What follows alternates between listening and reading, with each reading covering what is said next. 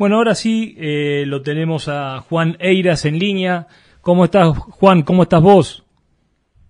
¿Cómo está Martín? ¿Cómo están ustedes? Ahora sí que se escucha bien, Juan. Qué gusto, qué gusto de poder escucharte ahora. y tan importante que es para nosotros. ¿Cómo estás? Y bueno, hoy rastré, puntos de señal y, acá estoy estacionado para hablar con ustedes. Muchas gracias. Che, Juan, bueno, contanos un poquito, Juan, arrancamos el reportaje de cero para que los que no escucharon y, se escuchaba realmente mal los que lo pudieron hacer, pero vamos brevemente a contar nuevamente, estamos en comunicación, lo voy a introducir, con Juan Eiras. Juan Carlos Eiras es el presidente de la Cámara Argentina de Feedlot eh, y debe ser uno de los miembros fundadores de esa Cámara, ¿cierto? Sí, la Cámara tuvo una fundación y al año una refundación yo me incorporo en la red, en la red fundación, eh, pero sí, sí, básicamente desde el inicio, desde el inicio mismo ya en el año 97. Correcto. Eh, y, y contanos, Juan, ¿cuál es tu historia? ¿De, de, dónde surgís? ¿Cómo, se, cómo es tu, tu vinculación con la ganadería y con esa cámara? O sea, ¿pero de dónde te iniciás? Mira, yo básicamente nací en el, en el seno de una familia del sur de Gran Buenos Aires, en la localidad de Rebé que desarrollaba la actividad de cría en el sur de Corrientes, en Sauce, en el límite sur de Corrientes. Así que me, me crié vacaciones y fines de semana largo, eh, eh, siempre detrás de una vaca, ¿no? Eran campos típicamente de cría. eh, luego eh, estudié la carrera de ingeniería de agropecuaria, allá por el año el año Malinas, el año 82. Ajá, mira vos. Eh, sí, fue, fue justo el inicio, el inicio de la facultad y a los pocos días el inicio del conflicto. y, y, bueno, cuando me recibo en el 87, la iglesia obliga, armo el proyecto en Corrientes, me voy a vivir 10 años, me caso, me voy a vivir 10 años a, a Corrientes, y nada, he recibido de tercer año a la facultad, la semilla de la nutrición me la sembró el ingeniero Frey, un conocido nutricionista de aquellas décadas, con una carrera importante dentro de, una de Cargill y de todo lo que era el alimento balanceado en ese entonces, ¿no? Ajá. Eh, bueno, Corrientes me dio la oportunidad de, encontrarme a través del campo de familiar con el desafío ya por el 21 de empezar a entender que la reproducción no pasaba solo por las enfermedades venéreas, sino que la primera de la vaca entraba por la boca. Claro, correcto. Y, bueno, de ahí pude encontrar un campo de desarrollo profesional, pero que inmediatamente me llevó a, la suplementación y a través de eso a, generar el primer engordo en el año 92 de la mano de un, gran amigo que había venido de, la Universidad de Cornell, Ramón Garachito, un gran nutricionista y muy, muy desarrollado en lechería, decirlo, pero en lechería particularmente. Así que comenzamos ese camino dentro de la empresa familiar. Sí, sí, mira. Y bueno, inquieto andando, en el año 95 eh, mis hijas habían crecido ya un poco, tengo tres hijas grandes hoy, en aquel momento eran criaturas, y bueno, reorienté el rumbo nuevamente a Buenos Aires. Mira vos. Me, me, me, abro una empresa familiar, desarrollo la primera actividad en Brance en el año 96, con un filial eh, pequeño y, y, bueno, y ahí no paré más. Después, bueno, hice proyectos como profesional, hice varios filiales, hice acá, hice en Uruguay, seguí desarrollándome para ya los últimos 20 años dedicarme a, a bueno, hoy ya dos filiales de Brance y de Tres Lagos, los dos en en los 100 primeros kilómetros de Buenos Aires y tuve 6, 7 años también en la costa, en la zona de Pitinas. Sí, sí, me en, en, la unión, en la unión del Río de la Plata con el océano. Correcto. Y siempre, vos, vos, sos una empresa que se dedica a la hotelería, ¿cierto? O sea, sos un hotelero profesional, o sea que recibís hacienda de terceros y le das el servicio de engorde y entregás el producto terminado como el gordo, digamos, el gordo terminado, ¿cierto? ¿Eso lo hiciste siempre desde que arrancaste con, con, con la empresa? Mira, eso no, en la empresa familiar lo hacía con Hacienda propia. La realidad es que cuando me vine para acá, que me abrí de la empresa familiar, más allá que recibí ayuda de mi viejo eh, para, para algunas cosas que tenían que ver con instalación, eh, me vi, empecé como hotelero porque no tenía una manera que no fuera eh, la diaria de un filete terminado y la necesidad de que alguien creyera el proyecto y echara hacienda. Luego, eso fue en el año 96. Luego pasé por distinta gama, siempre teniendo un 25% de hacienda propia, que juega hasta el 40 en algunos momentos y baja el 20, pero entre el 20 y el 40. El resto, eh, 100% tendría. Eh, y bueno, y ahí también mutábamos porque se empezó siempre, yo era un fanático de la integración del creador, eh, trabajé muchos años, hasta la crisis del 2002, con mucho creador. Después de ahí ya salió todo distinto con el resurgimiento y el avance de la agricultura. En esa segunda fase del Hitler, que fue exponencial en su crecimiento. Y, bueno, y ahí no, ahí el, rumbo, en mi caso, por la cercanía al abasto de Buenos Aires y de La Plata, me fui perfilando siempre a clientes más del tipo matriz abastecedor, eh, consignatarios también algunos. eh, y bueno, tenemos una gama enorme de clientes, pero de, de, de todas, o sea, todos tienen una patita integrada a la actividad agropecuaria, pero no necesariamente a la cría, ¿no? Correcto, sí, sí, sí, sí. Sí, sí. Bueno, hace muchos años, ¿no? Sí, ¿cómo, cómo, ha avanzado, eh, Juan, la, digamos, como colega que somos, eh, cómo ha avanzado la visión, eh, digamos, cómo ha avanzado la industria hacia la producción eh, mucho más fuertemente que la producción hacia la industria, ¿no? ¿Cómo, cómo lo ves eso vos? Sí, sin duda el, el feedlot tiene un punto débil para, para aquellos que estamos de, de hace tantos años, que para la industria es fácil venir atrás. Correcto. Para el, para el agricultor grande también es fácil generar el engorde dentro de, de, su unidad, como una de negocio. y, y, bueno, digamos que el criador todavía por su característica y por su, por su perfil más conservador es el que menos eh, eh, se ha involucrado pero realmente de agricultores y industriales está el universo de la lleno. Correcto. Eh, no digo que es fácil, son inversiones, son importantes, pero bueno, eh, es mucho más fácil para un industrial integrarse a, a y tener un filet que para un filetero ir a dar un paso adelante hacia la industria. Correcto. Hay ejemplos y ejemplos exitosos, ¿no? Y los ha habido, y con integraciones completas, incluidas las carnicerías, que también es conocido en tu barrio, Sí, sí. y, como, como, como una actividad que se puede desarrollar. Pero lo cierto es que el matarife, el abastecedor y el frigorífico se han dado el paso hacia atrás, no en busca del autoabastecimiento, siempre en busca, como digo yo, que los, que los trabajo tanto como tener hace tantos años, eh, de tener stock en pie, o sea, la carne no se puede estoquear en cámara. Sí, sí, porque se pone se pone negra, es carne vieja en una vida. Sí, sí. Eh, y bueno, la abastecedora ha tenido la cintura la inteligencia de decir yo necesito tener mi stock en, en pie. Sí, tener una parte, un porcentaje de su compra más o menos en corrales y, y de esa forma no tener que estar, eh, eh, digamos, eh, poder salir a negociar con un poquito más de soltura la, las compras de la semana, ¿no? O sea, uno, uno desde ese punto de vista juega con otra, digamos, una cosa es comprar el 100% del, de, de, de lo que consume una industria o un comercio de escala y otra cosa es eh, salir a, a, digamos, comprar un stock, aunque no ganes dinero con la actividad, pero vos sabes que tenés un stock ahí, si, si salimos hechos, eh, tenemos un stock ahí en los corrales que podemos ir, eh, eh, digamos que podemos ir sosteniendo las actividades comerciales y, y, o industriales. Eh, Claramente. Ahora, el, el, día de lluvia, los paros. Correcto.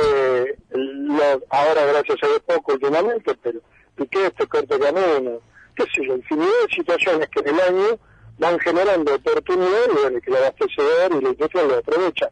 Uh -huh. En el caso de la industria más grande, de la, de la industria frigorífica y la exportación, eh, juega también este tema de completar faena, ¿no? O sea, son, son faenas muy sensibles, o sea, un riesgo de mata de mil cabezas por día, no tener 200 por fallo de carga por día representa un costo industrial muy grande, uh -huh. y bueno, y ellos, ellos claramente explican que, que producir caro, o hasta a veces para nosotros antieconómico, eh, hacer un novillo, bueno, ellos para esas oportunidades les es más barato, como me decían, ese peso que pierden en la actividad de engorde, pero lo recuperan nuevamente dándole fluidez a, a la planta, ¿no? Correcto, correcto. Eh, sí, sí, es un, es un tipo de cliente en las hotelerías y también con una infinidad de ejemplos de filotropios eh, chicos, medianos y sí, sí, grandes. Correcto, sí, sí.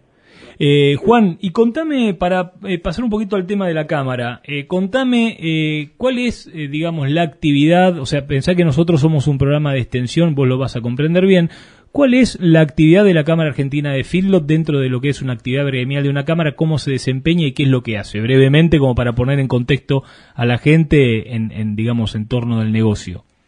Mira, claramente, sin aburrir, o sea, el, la propia fundación de la Cámara tiene su, su raíz, que es el vínculo público-privado. O sea, nace por necesidad normativa, no normativa para el sector.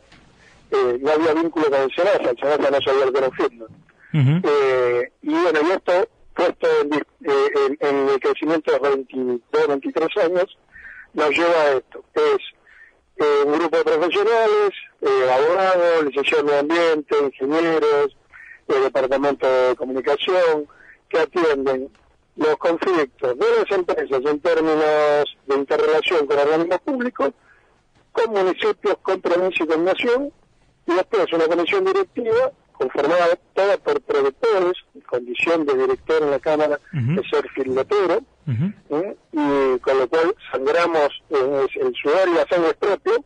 Correcto. Y, y de esta manera se trata de generar políticas y acciones que favorezcan políticas de Estado. Correcto. O sea, gran parte del trabajo a nivel, en este caso, del presidente, de Patricio, director ejecutivo, de Fernando, el gerente general, es la interrelación, en ahí está el Consejo Agroindustrial Argentino, está la Mesa de las Carnes de su fundación, está el vínculo con la modificación de protocolos de tipo Hilton, con Cancillería, con SENASA, con el Ministro de Agroindustria, de Agricultura nuevamente. Qué, importante, ¿no, Juan? Porque de alguna manera eh, lo que hace la Cámara es respaldar, o sea, uno cuando se, digamos, y déjamelo decir a mí también como asociado de tantos años en la Cámara, eh, eh, lo que uno hace como socio de la Cámara es sentir que tiene un respaldo atrás en una actividad que por ser intensiva de alguna manera no deja de, tener y, de, requerir tantos registros y que tiene algunas externalidades eh, que, tienen que ver justamente con ese nivel de, intensidad, no deja de tener, eh, digamos, de ser muy visible, ¿no? Y, no deja de ser vulnerable por ser visible, ¿cierto? Sí, eso sí, y, y a ver, y no siempre teniendo interlocutores del lado oficial con, con el conocimiento profundo de la situación y de lo que es el dinero intensivo. Entonces, ahí es donde jugamos el equipo, eh, por eso, directores y, staff, en todo de, de, la, de, la, especialización en esto. ¿no? Yo no voy a hablar, ejemplo, Consejo Liberante, nos pasó mi yoga hace tres días. Y bueno, realmente estaban, tenían la resolución ya prácticamente a salir y, y, y no habían tenido el, el, el ida y vuelta propio del sector. En una de las regiones más filoteras y doradoras tradicionalmente la Argentina Pasto y de Real. eh, bueno, eso se replica en todo el país, en todas las provincias. Pero bueno, lo otro que no te dije, y que vos sabés es que estamos en Chubut, estamos en Río Negro, estamos en Neuquén, estamos en Buenos Aires, en San Luis, y así voy subiendo hasta Salta, que es hoy la cuarta provincia filotera del país, ¿no? Sí, sí. de Buenos Aires, Córdoba y Santa Fe. Sí, Con lo cual, eh, esta actividad, eh, eh, para el que la desarrolla, ahí me pongo del lado del productor eh, propiamente dicho, eh, bueno, tenés, tenés a dónde tocar timbre, ¿no? O pasa el organismo de medio ambiente y hace un acta, tenés a quien llamar, quien te ayuda en el descargo. Tenés, tenés toda esta situación que, que existe, de razón de ser, más allá de la promoción del sector, que también la Cámara lo hace, porque es por inercia, o sea, uno, el que me escucha a mí y escucha a los chicos de EPAN, claramente tenemos un, un fanatismo o, un, perfil, un perfil eh, yo digo siempre, yo, yo, soy, yo nací detrás de, la cola de que cría y revoleándome en un monte correntino. Se llama, se llama pasión, Juan, es un bichito que se llama pasión lo que tenemos. Ese es eh, Juan, y Eh, clarísimo, clarísimo, y está bueno poder decirlo, ¿no? Poder que los productores, que los engordadores sepan que hay, que, está la posibilidad de vincularse, donde también hay conocimiento, no solamente es una situación de defensa, sino hay generación de conocimiento, generación de información eh, analizada por, por profesionales, o sea, eh, está muy bueno y, y, déjamelo decir porque me gusta resaltar el hacer y la Cámara es una institución que hace. Pero yendo específicamente, vamos a los Vamos a los tiros, Juan. ¿Qué, está pasando? ¿Qué está pasando con este negocio, Juan, que no nos deja dormir? Mi mujer cuando dice que yo doy mucha vuelta en la cama es porque el negocio no camina, no camina, no camina, y sabes que eso está pasando hace mucho tiempo, no duermo. ¿Qué pasa, Juan, con esto? Sí, nos está pasando realmente, era impensado, era impensado que, que, lleguemos a este 2020 de esta manera, ¿no? Pero a ver, ¿qué pasa? Tuvimos una cifra de terneros que, con 500.000 terneros de más eh, que el año anterior, tuvimos una cosecha récord de mes, eh, teníamos un año de producción y de desarrollo de mercado de exportación de alto valor. Y esto vale la pena aclarar, porque la exportación el año pasado fue muy importante y esta también, pero va a ser un 80% con un bien de descarte, que gracias a Dios que encontró el mercado chino para el productor y para el criador, de la vaca. Estábamos de cara a tener que desarrollar más mercado de novillo de para exportación. Correcto. Bueno, en el medio cayó la pandemia, cayó... Disculpame, déjame hacer un paréntesis en lo que decís, en una sola cosa. O sea, y sin desmedro de los productores, pero qué, qué duro que es cuando vos hiciste una actividad de agregado de valor, tal cual lo decís, incluso un animal más pesado, y de repente sentís que que una vaca traída del campo de refugo, una vaca de refugo traída del campo, tiene una diferencia, una, una, diferencia de brecho de precio tan, tan corta, ¿no? Con tu laburo y con tus insumos y con toda la plata que está puesta en ese producto que vos estás queriendo sacar. Sí, sin duda, le ajustás el rinde, el rendimiento al ancho, digamos, para, que la gente entienda, y ya prácticamente queda el mismo valor que un avillito. Tal cual, tal cual. Eh, pero bueno, la realidad es que el, el año pintaba de otra manera, eh, y después pasó todo, pasó la pandemia, pasó la macroeconomía, eh, y pasó que, bueno, que el maíz subió 90% en seis meses, que la invernada subió 50% en siete meses, y, y que el gordo eh, subió 20, 25 pesos, nominales en pie.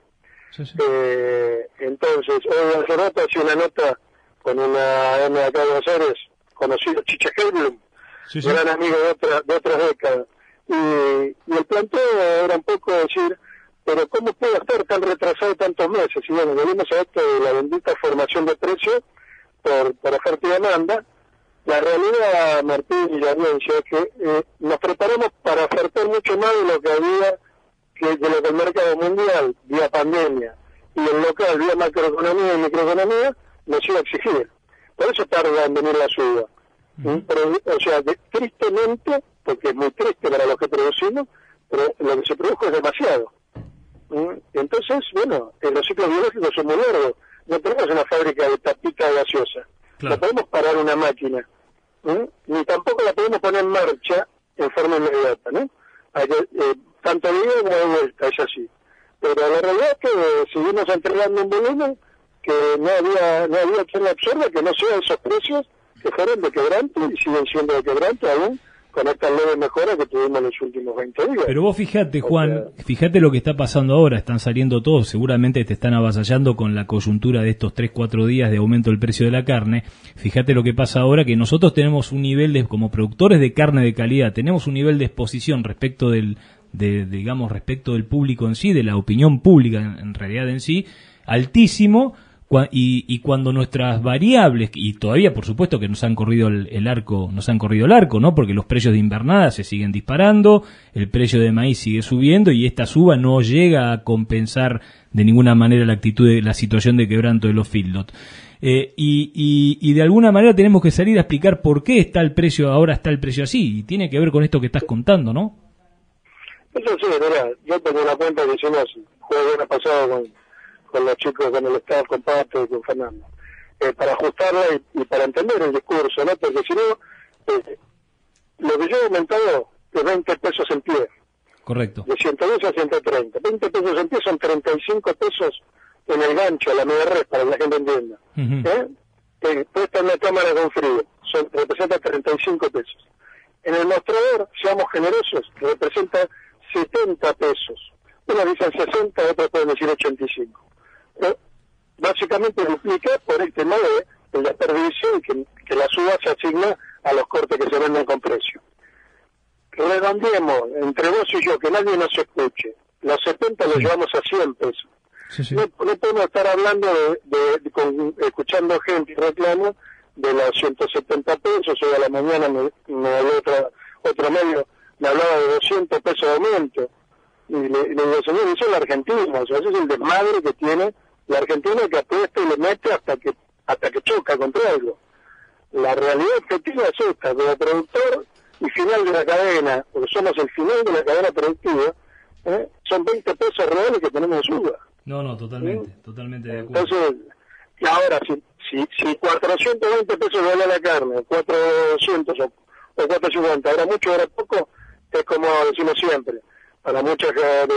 20% de la población es mucho, pero no es que es caro el producto, es porque no puede realmente comprar Correcto. Pero no podemos estar hablando en la economía al final del 2020 de un kilo de carne de corte de, calidad de, de, 400 pesos, o sea, de, de algo que son, estamos hablando de, 5 dólares oficial y de 2 dólares y medio del verdadero.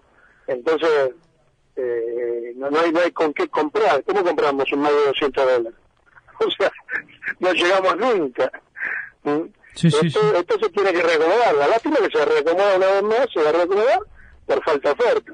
Bueno, y ahí vamos, ahí vamos. Eh, dos, digamos, vos ves la posibilidad de que el feedlot, como persona que participa de esta actividad desde más de, desde hace más de 20 años, vos ves que esta actividad que esta actividad pueda menguar en cuanto al consumo interno, que no se acomode los, eh, la, la, microeconomía, que el consumo interno tenga que relegar eh, calidad de lo que consume o siga bajando la cantidad de kilos que consume. ¿Vos ves que haya, que, que, que volvamos a una situación anterior, o sea, de, de no feedlot o de terminaciones, digamos, a pasto? ¿La ves así? ¿O cómo, cómo, cómo ves que se resuelve esto hacia el futuro? Porque ¿hasta cuándo una empresa puede trabajar en quebranto? O sea, ¿hasta, hasta cuándo puede sostener un quebranto?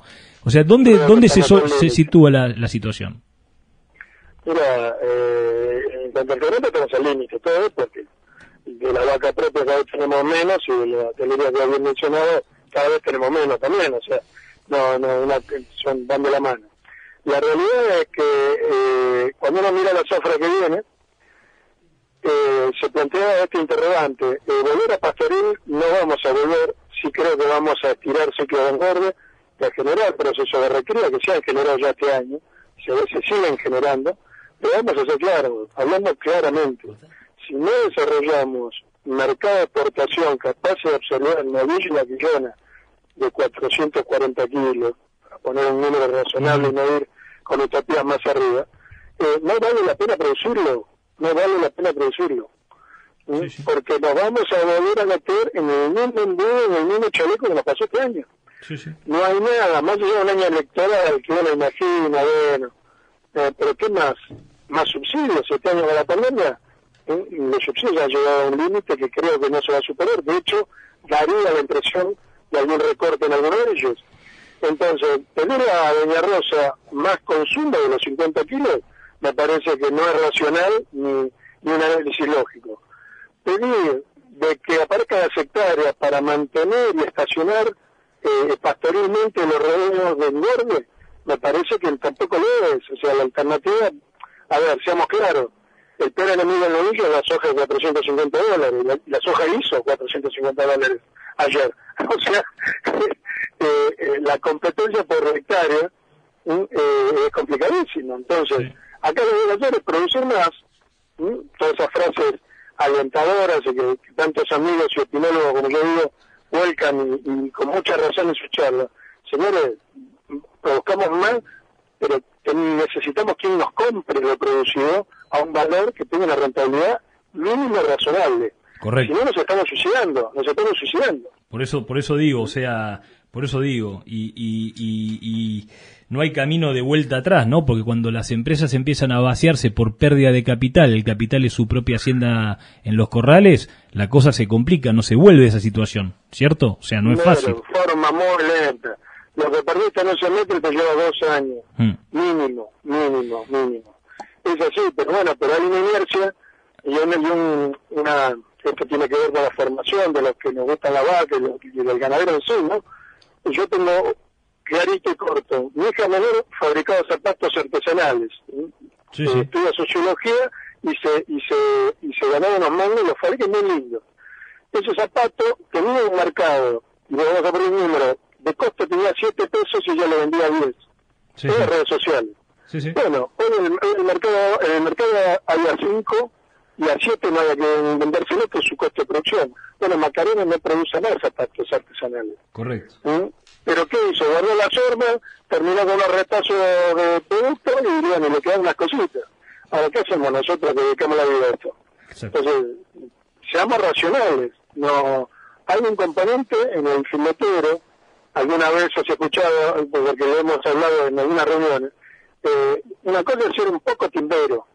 El agricultor tiene un componente de timba con el clima, el filetero tiene un componente de timba con la suya, pero señores, pero no podemos perder consecutivamente todo, todos los partidos. Toda, la vuelta, claro, todos los partidos. Mm. No, no, no, una última pregunta más técnica, eh, Juan. Eh, la verdad que seguiría conversando un montón, pero tengo, tengo, tengo que seguir con el programa. Eh, vos, eh, con respecto al tema del precio de la invernada, ¿no? Eh, y cerrando, ¿vos eh, pensás que hoy es más importante en cuanto a la localización del feedlot, es más importante eh, dónde están situados los alimentos o dónde están situados los terneros? Porque lo que uno ve es que, que los que convalidan ese precio de, hoy por ejemplo, los que convalidan los precios de terneros, que está muy bien que así sea y estamos a favor de que los, de los que criadores tengan el mejor precio posible de sus terneros, pero los que están convalidando esos precios que no dan en nuestro insumo principal, eh, están en la, situados, son establecimientos de engorde que están situados en la provincia de Córdoba, generadora de mucho alimento y de subproductos de derivado del maíz. ¿Cómo lo estás viendo vos? O sea, si hoy tuviese que definir, tengo que poner un filo, ¿dónde lo pongo? ¿Dónde está la comida o dónde están los terneros? Sí, claramente cambió, cambió. Yo, yo conté hace rato, ¿no? Mi primer filo fue en Corrientes y era porque tenía los terneros y la comida la tenía todo el sur de Entre Ríos y algo del Chaco. Eh, eso cambió. Hoy claramente si yo me viene a ver alguien para instalar, me voy, me voy al oeste, uh en términos de Buenos Aires y San Luis y sur de Córdoba y norte de Córdoba y Santiago, casi te diría prioritariamente. O sea, el valor, el valor del alimento en esa, en esa geografía les ha dado una ventaja comparativa que, que bueno, también me puede parecer que la están trasladando en exceso al precio en sí, sí. pero clara, claramente tienen una condición climática que favorece el engorde tienen infraestructuras de menor inversión por, el, clima seco que tienen y tienen un descuento sobre la base de instancia Rosario generalmente eh, que, que, bueno, que los pone una condición preferencial. Eh, sí, claramente los pampeanos y de zona húmeda eh, quedamos, o los cercanos a la cuenca sur de Santa Fe Rosario, quedamos en una situación desfavorable con respecto a ellos, claramente. Bueno, Juan, desde ya te agradezco mucho esta conversación. Te pido disculpas, ha sido más corta de lo que quisiéramos, pero la verdad es que tenemos que seguir con el programa. Sabé, que este es un espacio de ustedes, o sea, cuando haya algo que comunicar, me lo comentás. Tenemos la confianza suficiente como para así hacerlo. Y, bueno, y vamos a estar en comunicación en cualquier momento, ¿te parece? Sí, señor. Agradecido soy yo por, por el extenso espacio que, que me diste, así que a disposición y bueno para la próxima renovaremos temas que hay muchos. No, así que gracias y saludo grande al staff y a la audiencia. Bueno, bueno, saludos por allá, saludos para Euge también y nos estamos viendo. Juan, muchas gracias.